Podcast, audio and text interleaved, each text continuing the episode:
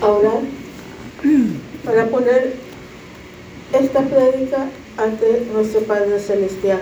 Oh Dios eterno, misericordioso, venimos ante ti, Padre eterno, para alabarte, glorificarte y honrarte, para darte, Señor, toda la honra que solamente tú, Padre Celestial, te mereces, porque tú eres el Santo de Israel, porque tú eres, Señor, nuestro consuelo.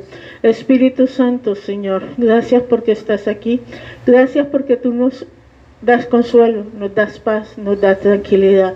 Señor, en este momento coloco al Señor Jaime ante tu presencia. Tú sabes todo lo que le aqueja, Padre Celestial. Yo te pido ahora, Señor, que tomes el control de su vida y que tomes el control de la enfermedad, Padre Celestial, que tiene. Que tu juego esté sobre él, Padre Celestial, sanándolo, Señor. Que él pueda salir pronto, Padre Celestial, del sitio donde está. Espíritu de Dios, Señor, ministralo, ministralo, Padre Celestial, ministra a su esposa, Señor. Dales paz, dales tranquilidad, dales confianza en ti, Señor, porque tú tienes el control de su vida, como tienes el control de cada, de cada uno de la vida de nosotros. En nombre poderoso de nuestro Señor Jesucristo, toda afección pulmonar, toda afección cardíaca que Él tiene, en nombre de Jesús de Nazaret, con el poder del Espíritu Santo se va. Oh Dios eterno, Señor, te doy gracias Jesús porque estás a su lado, porque tienes su mano, Padre Celestial, cogida, porque estás consolándolo, Padre Celestial. Y en este momento, Señor, también estás abrazando a su esposa. Espíritu de Dios, gracias Señor, porque tu amor y tu presencia nunca nos abandona, porque tu amor y tu presencia, Señor, siempre nos acompaña, porque tu amor y tu presencia, Padre Celestial, siempre nos guía. Espíritu Santo, gracias por todo. Gracias porque estás aquí. Gracias por tu guía. Gracias, Espíritu de Dios, porque tu amor, Señor, es nuestro consuelo. Amén y amén. Vamos a leer el Salmo 14. El Señor me lo dio hoy. Es un salmo hermoso. Lo leemos en el nombre del Padre, del Hijo y del Espíritu Santo. Dice el necio en su corazón, no hay Dios. Se han corrompido, hacen obras abominables. No hay quien haga el bien. Jehová miró desde los cielos sobre los hijos del hombre para ver si había alguien entendido que buscara a Dios. Todos se desviaron a una, se han corrompido. No hay quien haga lo bueno, no hay quien ni siquiera uno. No tienen discernimiento todos los que hacen inequidad, que devoran a mi pueblo como si comieran pan y a Jehová no invocan. Ellos temblaron de espanto, porque Dios está con la generación de los justos. Del consejo del pobre se han burlado, pero Jehová es su esperanza o que de Sion saliera la salvación de Israel. Cuando Jehová hiciera volver los cautivos de su pueblo, se gozará Jacob y se alegrará Israel. Es hermoso, es un salmo que nos muestra estos tiempos. el del capítulo 1, del Salmo 1 al Salmo 53 o 45, que es el primer libro, todos los salmos, a excepción del 7 y del 10, fueron eh, compuestos por el rey David, o fueron, sí, hechos por el rey David. Este es un salmo donde él habla del necio. Lo más seguro es que David se estaba acordando en este momento de Nabat. Nabat era un necio, su mismo nombre significa necio, fauto, eh, tonto, eh, una persona atrevida que no mide las consecuencias de sus reacciones. En una época que David estaba oyendo de rey, rey Saúl, él estaba cerca de las viñas de Nabat y Nabat llegó la época de trasquilar las ovejas. Él trasquiló las ovejas y David le mandó a decir que por favor le regalara algo, un, cordero, una oveja o algo de comer para su, su cuadra, para su gente, porque eh, eh, ellos habían cuidado muy bien el ganado. Nabat le dijo que no, David se enfureció y lo iba a acabar. Gracias a Dios que siempre hay alguien sabio, siempre hay alguien prudente y en este caso fue la esposa de Nabat, Abigail, y detuvo a David y no lanzó su mano contra un, un un bobo, un tonto que se iba a enfrentar a toda una cuadrilla de hombres, más o menos unos 400, y les había negado una, algo de comida, a pesar de que ellos siempre cuidaron sus terrenos y sus ovejas de los bandidos. Entonces vemos cómo el hombre es tonto. E, el hombre es tan tonto que piensa que Dios no existe, porque no lo ve. Y saber que Dios existe es algo de fe, es algo totalmente espiritual. Puede que sí es cierto, Jesús se le ha aparecido a mucha gente físicamente y lo han visto en sueños y muchos lo hemos visto a, través de revelación, pero la mayoría de la gente no lo ve y como no lo ve, no creen en Jesús de Nazaret y mucho menos en Dios Padre. No piensan que Él, que él nos está viendo desde el cielo y que Él está viendo todas nuestras acciones. Vemos a Soledad, un pueblo bastante violento, un pueblo que, no hay temor de Dios. Hay violencia, extorsiones, venta de drogas, tráfico de mujeres.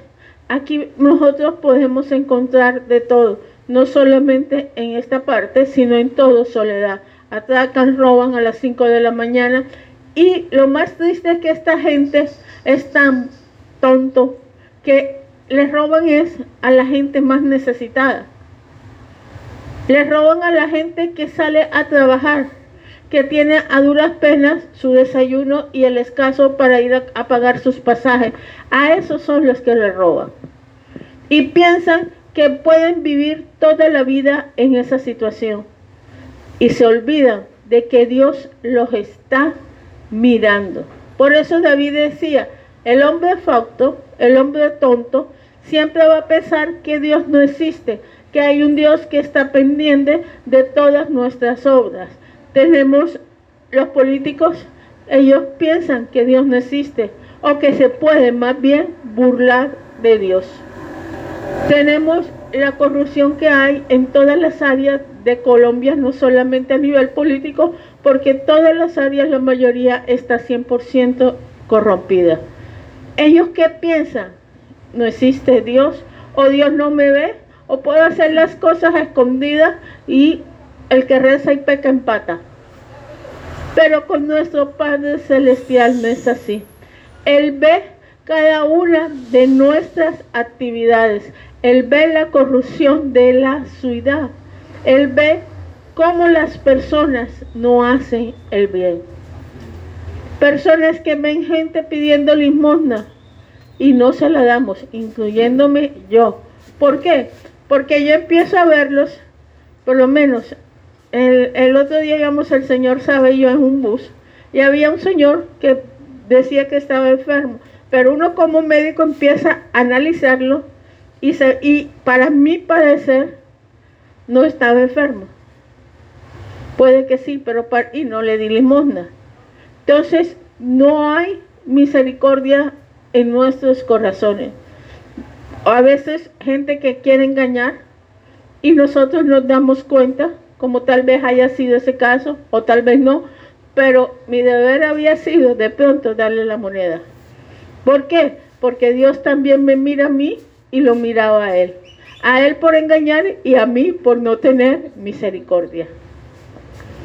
Pero es que a uno a veces les da como, como es así que la gente es tan tonta que piensa que lo puede engañar a uno. Y así como nosotros decimos, la gente es tan tonta que piensa que puede engañarlo a uno, también nosotros somos tan tontos que pensamos que podemos engañar a Dios. Pensamos que podemos engañar a Dios por la clínica hay un, por la por Sura hay un señor que siempre pide eh, dinero y siempre es la misma excusa. Yo vengo de Ciénega, me quedé, soy maestro, usted lo ve, vi muy bien vestido, pero me quedé sin pasaje. Siempre que voy por esa zona es el mismo señor con la misma ropa y el mismo discurso. Al principio uno cae, pero como siempre es lo mismo, uno se da cuenta que es mentira. Y así somos nosotros con Dios. Pensamos que lo podemos engañar. El hombre jamás va a poder engañar a Dios, porque el único que verdaderamente conoce nuestros corazones, nuestras mentiras, las mentiras que nos echamos, nuestros pensamientos malos, porque todos los tenemos, es Dios. Es Dios. Y Dios nos mira y se burla de nosotros, diciendo, pobre tontos, ellos piensan que me van a engañar a mí. Si yo soy el único que puedo ver lo que verdaderamente hay en el corazón de las personas. ¿Por qué? Jehová miró desde los cielos los hijos de los hombres para ver si había un entendido que buscara a Dios. Dice David, uno solo que buscara a Dios. Uno solo que buscara verdaderamente a Dios y que no tratara de engañarlo. Uno que lo buscara con un corazón limpio, con un corazón sincero. Y dice David que no lo encontró. En esta época yo creo que sí hay gente que verdaderamente busca a Dios de corazón. De pronto no lo hacemos en el como eh, con excelencia, como tal vez lo hizo Pedro, como tal vez lo hizo Juan, Santiago. Pero tenemos, hay gente que tiene un corazón que verdaderamente anhela ese encuentro con Dios y lo busca permanentemente. Personas que se levantan bien temprano a las 3 de la mañana adorar a Dios. Personas que todo el día le temen a Dios y no hacen ningún pecado, pero no por miedo a que Dios los castigue, sino por miedo a ofenderlo. Tienen una vida totalmente dedicada a Dios y esos ejemplos nos los dan nosotros los misioneros. Están 100% consagrados a la obra de Dios. Tal vez no sean perfectos porque ninguno de nosotros los es, pero ellos buscan de verdad Dios porque dependen 100% de Dios. Hay pastores, están ustedes, que buscan verdaderamente a Dios y que dependemos en todo momento y en toda circunstancia de Él. En esto tal vez se equivocó David cuando dijo, no hay nadie. Si había un entendido que buscara a Dios. David era un entendido y lo más seguro es que él también se levantara temprano a buscar a nuestro Padre Celestial. Pero David también se podía estar refiriendo a la época de Jesús, cuando Jesús caminó en medio de su pueblo. Habían personas que lo rechazaban y que solo lo buscaban, no porque era el Hijo de Dios, sino por todos los buenos milagros que Dios Jesús les hacía. Esto nos enseña David nos está diciendo, busquemos a Dios por lo que es Él, no por los milagros, porque los milagros siempre serán la añadidura cuando tú verdaderamente te arrodillas ante tu, te arrodillas ante tu Padre Celestial y lo buscas. Vienen todo tipo de milagros, todos se desviaron, aún se han corrompido, no hay quien haga lo bueno, ni siquiera uno. Y esto sí es a nivel mundial. No es solamente soledad. Todo el mundo ya no busca a Dios de corazón. Todos se desvían. La mayoría de la gente no hace lo bueno y se olvidan de que tenemos que rendir cuentas. Tarde o temprano, ya sean vivos o ya sean cuando duerman, pero siempre vamos a rendir cuentas a nuestro Padre Celestial. Se nos olvida que Él nos mira, que el ojo de Dios está siempre pendiente de nosotros. No el ojo de los, no el ojo de los, no el ojo que sale de los islámicos que es azulito y se llama también el ojo de Dios. Eso es, y, no es el ojo de los Illuminati, no es el ojo de Osiris, es verdaderamente Dios quien nos mira. No son esos, eh, eh, eh, ¿cómo se dice? aseguranzas, no. No es algo masónico, no es algo de Illuminati, no. Es que verdaderamente Dios nos mira. Porque Dios hace parte de todo y también Dios está dentro de nosotros a través de su Espíritu Santo. Pero la gente que no cree en Dios, Él los mira y a nosotros también. No nos olvidemos siempre, en cada momento, que Dios mira todas nuestras acciones, para bien o para mal. Dios lo mira. Para mal, si no hacemos las cosas correctas, Él nos dirá, siervo malo e infiel, en lo poco te puse y fuiste injusto.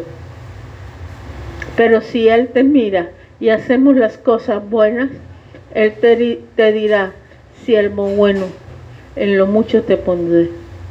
Porque en cualquier momento nos va a llamar a rendir cuentas. No sabemos el tiempo, pero tengamos siempre eso pendiente. No tienen discernimiento todos los que hacen inequidad, que devoran a mi pueblo como si comiera pan y a Jehová no invocan. Son personas que no oran, personas que no creen en Dios y que tienen injusticia social. Personas que maltratan a un trabajador, personas que maltratan a un paciente, en mi caso, o en una parte médica, pacientes que maltratan a los médicos, enfermeras que nos maltratan, enfermeras que maltratan, que nosotros también maltratamos, políticos que hacen desigualdad social, personas que suben impuestos y ponen al, al pueblo padecer, personas que van a la olímpica, como yo esta mañana que me preguntaba, caray, ¿qué vamos a comer si todo va para arriba? ¿Por qué? Porque quieren exprimir el pueblo. Injusticia en un pueblo que es rico en ganadería, en leche, que es rico en arroz, que es rico en verduras. Sin embargo, cada día sube más y más. Injusticia social que lo que hace es que el pueblo se vuelva más pobre y que la gente se vuelva más pobre de lo que somos. Pero Dios lo mira Allá donde está, Él los está mirando. Allá donde estás, nos está mirando a nosotros y está diciendo, injusticia social, tienen injusticia social les traeré. Porque los traerá. Y si vemos a Israel en la época de Amós, en la época de Isaías, en la época misma de Jesús, pero hablemos de la época de Isaías y de Amós y de Jeremías, mucha injusticia social, personas que se iban atrás de otras cosas, que pensaban que Dios no los miraba y cómo terminaron en deportación. Dios mandó una guerra y terminó en deportación. Colombia puede estar a las puertas de una guerra por la maldad tan grande que hay en medio de su pueblo. Maldad que está exprimiendo al pueblo, maldad que se nota en los asaltos, en los secuestros y en cada circunstancia que, nosotros vivimos. Puede haber una guerra civil, pero Dios mira y protege al que verdaderamente habita bajo sus alas. Ellos temblaron de espanto porque Dios está con la generación de los justos. Dios está con nosotros. No importa que ellos se estén muriendo de miedo. No importa la injusticia social. No importa la guerra. Dios nos cuida. Como las gallinas cuida a los pollitos, Él nos cuida. Él nos guía y Él nos protege. Hay una historia de un general, de un muchacho que era cristiano. Había una señora que estaba hospitalizada. Estaba con media cara destruida porque tuvo un cáncer de piel, estaba casi no podía hablar, pero el muchacho estaba con hemiplegia, o sea, medio cuerpo dormido, casi no se le entendía, pero el muchacho iba todos los días a verla. Iba porque en ella había algo. Había gozo en su corazón. Y él le preguntaba, ¿por qué quiere vivir usted? Si mire la condición que usted está. Y ella le respondía, porque hay gozo, porque yo sé que hay un Cristo que vive en mí, que mi Cristo vive, que Él es mi redentor y eso me hace feliz. A pesar de todas las circunstancias que ella tenía, ella era feliz porque sabía que todo lo que tenía es dado por Dios, que la vida había sido un regalo precioso que Dios le dio. O sea que todavía hay esperanza para nosotros, porque Dios nos cuida y nos protege y a cada uno nos da una vida maravillosa y eterna. No importa la injusticia social, no importa que la maldad se multiplique, no importa todas las circunstancias que esté pasando el país, los países a nivel mundial. Dios cuida a su pueblo. Él estará siempre con la generación de los justos. Y dichoso aquel que pueda decir, Dios, estoy en la generación de los justos. Dichoso aquel que pueda decir esto. Del consejo del pobre se han burlado, pero Jehová es su esperanza. Jehová es nuestra esperanza. No importa las circunstancias, no importa si nos maltratan, no importa si se burlan de nosotros, no importa la injusticia social, no importa si no hay para la leche, Jehová es nuestra esperanza. Siempre debe ser nuestra esperanza, o que de, Sion saliera la salvación de Israel cuando Jehová hiciera volver los cautivos de su pueblo. Aquí está profetizando David. La salvación de Israel y de todos los pueblos se llama Yeshua en español es Jesús. Es nuestra salvación. Y gracias a Él, todos nosotros nos gozaremos y nos alegraremos. Y seremos llamados a nuestra tierra celestial, que es la Jerusalén celestial. Ahí reinaremos. Y ahí los que nos vamos a burlar, bueno, no a burlar porque no creo que nos burlemos, los que nos vamos a gozar somos aquellos los cuales le, tenemos, le tuvimos a Jehová, amamos a Jehová y pudimos ser contados en la generación de los justos. Aquellos que dieron su vida por nuestro Padre Celestial, que aún sin conocerlos creemos en su palabra, que en contra de lo que digan la historia, en contra de lo que digan algunos teólogos cristianos, en contra de lo que diga el mundo, sabemos que Él existe y que estamos bajo su cobertura y que ningún mal nos pasará. Amén. Vamos a orar. Padre Celestial, te damos gracias por todo lo que tú nos has dado, Señor. Que tu amor, tu presencia y tu misericordia, Señor, siempre esté con nosotros.